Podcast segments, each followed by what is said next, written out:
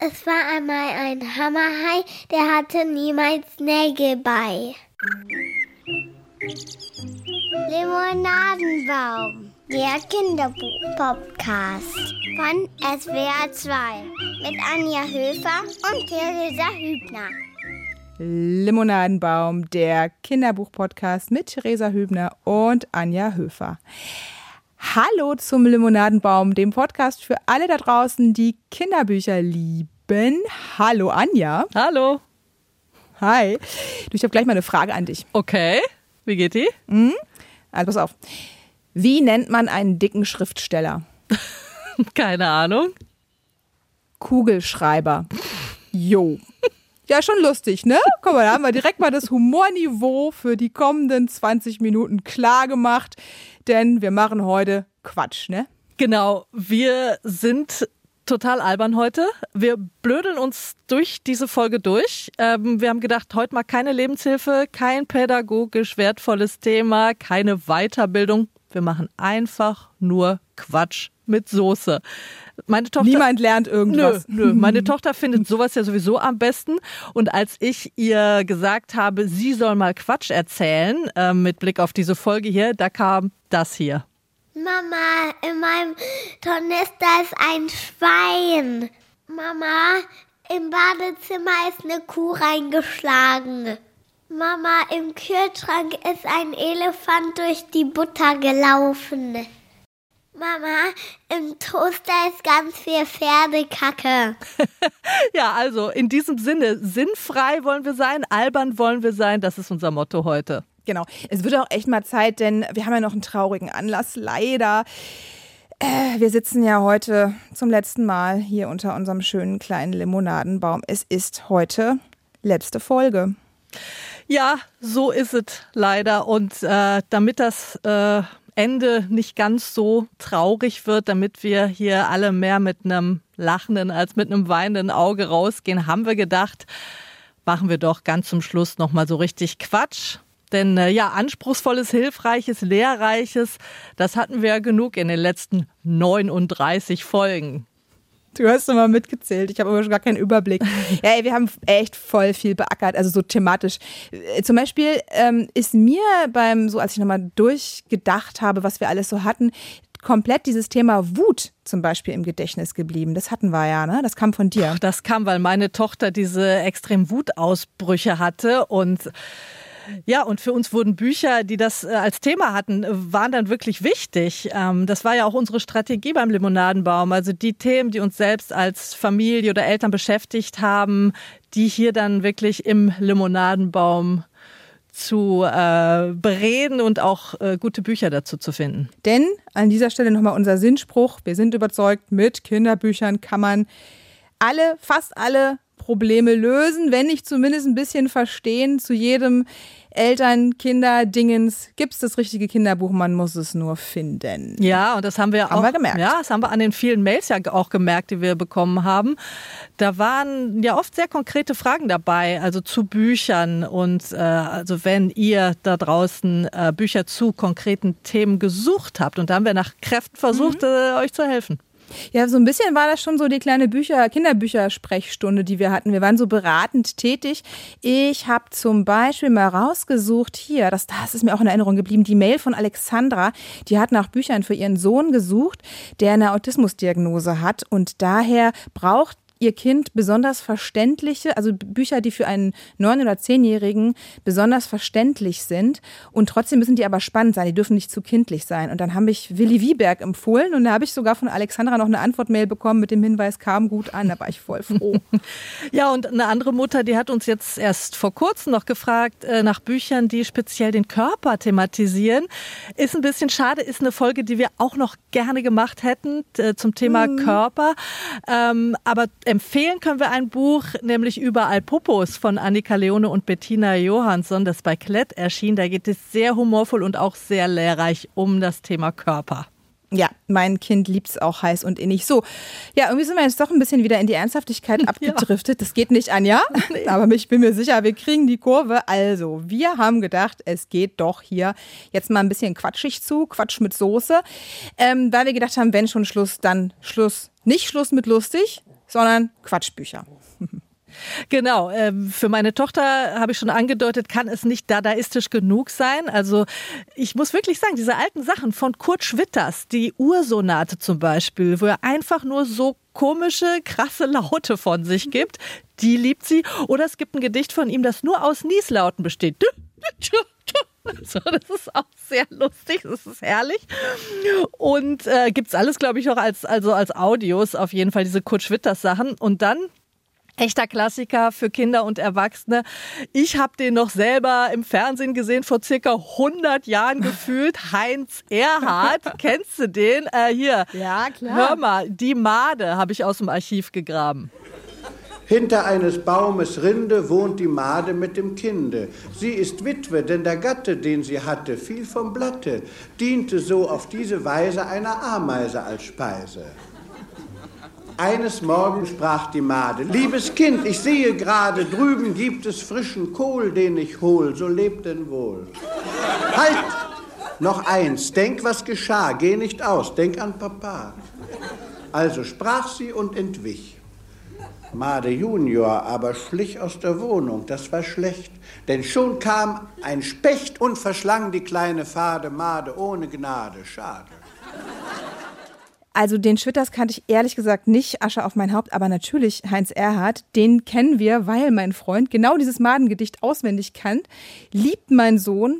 Was er auch liebt, fällt mir gerade noch so ein, ist die Buchreihe Was stimmt denn hier nicht? Das ist wirklich simpel, simpel, simpel. Das sind einfach so Bildgeschichten und auf den Bildern ist ganz viel Blödsinn so versteckt. Also zum Beispiel, das Kind geht mit ihren Eltern zum Bahnhof und dann steht ein Sofa auf dem Bahnsteig oder das Dach ist aus Schokolade und so. Und da muss man sagen, was stimmt denn hier nicht? Liebt er und ist eine stundenlange Beschäftigung. So, zurück zu unserem Kerngeschäft. Du hast ein Quatschbuch dabei. Anja, leg los. Ja, Bin gespannt. und ob. Also ich habe ein Buch von dem Berliner Cartoonisten Oll mitgebracht, schreibt sich groß O und L. Äh, mit bürgerlichem Namen heißt der Olaf Schwarzbach. Und der ist sehr bekannt geworden durch die ja wirklich wahnsinnig komischen Comics oder Cartoons unter dem Titel Die Mütter vom Kollwitzplatz. Da nimmt er ja so die Prenzlauer Bergblase wahnsinnig gut aufs Korn. Bei ihm kriegen sie es alle voll ab, die Spätgebärenden, die Schwaben und die Ökoapostel. Ich greife mal ein Beispiel raus, da sieht man drei Mütter auf Fahrrädern am Kollwitzplatz sich unterhalten und die eine sagt, mir ist gestern die Yogamatte aus dem Fahrradkorb gefallen und die anderen beiden so, ach du Arme, komm doch mal zu unserer Verlustangstgruppe. So alles kann halt so Gruppen gelöst werden bei diesen Müttern. Ja, und äh, die Kinder sie haben immer super Doppelnamen auch in diesen äh, Cartoons. Erich Attila oder Hermann Cäsar heißen. Dann hört man immer so rufen auf den Spielplätzen. Und von diesem Oll, von diesem sehr lustigen Oll, gibt es auch ein wahnsinnig schönes und sehr, sehr lustiges Kinderbuch. Ist das wirklich absolute Lieblingsbuch meiner Tochter. Das heißt, es war einmal ein Reh. Tierisch lustige Reime von Oll ist bei Lappan erschienen und kostet knapp 10 Euro. Das steht für mich so in der großen Humortradition von Joachim Ringelnatz und Robert Gernhardt. Ähm, meine Tochter, die lacht sich jedes Mal wieder aufs Neue schlapp. Ähm, das eine sind eben die Reime, die super komisch sind. Meine Tochter kann die meisten inzwischen auch auswendig. Es war einmal ein Fisch, der lag auf einem Tisch. Der Tisch, der hatte Beine, der Fisch, der hatte keine. Hier oder der hier? Es war einmal ein Hammerhai, der hatte niemals Nägel bei. Also die Reime an sich sind schon sehr komisch, aber die Cartoons dazu, die verstärken das nochmal sehr. Da sieht man dann eben einen Hammerhai, der unter Wasser gerne ein Bild aufhängen würde, aber der guckt halt ganz bedröppelt. Er hat zwar einen Hammer in der Flosse, aber eben keine Nägel.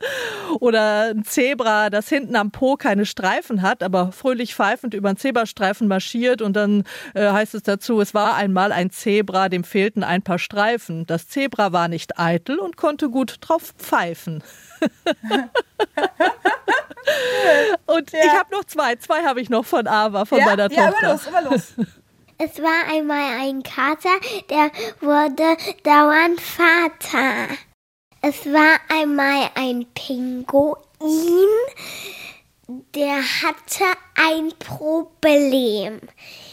Der eine Koffer stand noch in Berlin, der andere stand noch in Bremen. Ja, also du merkst, das Buch wird bei uns heiß geliebt. Es ist ein ganz, ganz tolles Quatschbuch. Dringende Empfehlung. Es war einmal ein Reh von Oll erschienen im Lappern Verlag für knappe 10 Euro. Tolles Ding. Und jetzt, was hast du dabei, Theresa? Du, ich habe mir was recht Neues gegriffen. Das haben wir noch gar nicht so lange, das Buch, aber sind schon total angetan davon. Das ist von Juri Johansson und heißt von Schildflöten, Herdmännchen und Großmaulnashörnern das kleine Lexikon bisher kaum bekannter Tiere. Äh, und eigentlich, genau wie der Name schon sagt, es geht um bisher unbekannte Tiere, die du wahrscheinlich auch noch nicht kennst, Anja. Oder kennst du das Herdmännchen? Weiß nee, das Herdmännchen kenne ich nicht. kennst du nicht? Aber die solltest du auf jeden Fall kennenlernen. Die sind nämlich total unterschätzt. Das Säbelzahnhörnchen, das Taschenmammut oder der Mahlwurf. Ähm, jedes Tier wird erklärt, also einfach wie im Lexikon eben einfach. Ich lese mal eben was über einen meiner Lieblinge vor. Das ist der Mag ich nicht Habicht. Also, der Gesang der jungen mag ich nicht Habichte gehört zu den schönsten Naturerlebnissen in den heimischen Wäldern. Die ersten Arten beginnen schon vor dem Mittagessen ihren vielstimmigen Chor. Igitt, igitt, das ess ich nicht, Gemüse ist mir viel zu schlicht. Es riecht so fies, es schmeckt so übel, Spotzwirk, ich kotz gleich in den Kübel. Soll's Pommes, Pizza, Pasta sein, ja, das stopf ich mir mit Wonne rein, hinein in Schnabel und in Schlund, auf das ich werde kugelrund. besonders schön finde ich auch, besonders schön finde ich auch das Taschenmammut. Das ernährt sich von Dingen, die kleine Kinder auf dem Weg zum Kindergarten oder in die Schule in ihre Tasche stopfen. Kennt man. Jeder hat eigentlich, also ich habe so eins auch zu Hause. Auch. Spangen, Steine, Kastanien, anderen Krempel. Und dann ist da zu lesen, die Jungtiere leben die ersten fünf Jahre bei ihren Müttern bis zu dem Tag, an dem sie ihre Milchsäbelzahnzähne verlieren. Dann müssen sie sich eine eigene Tasche suchen.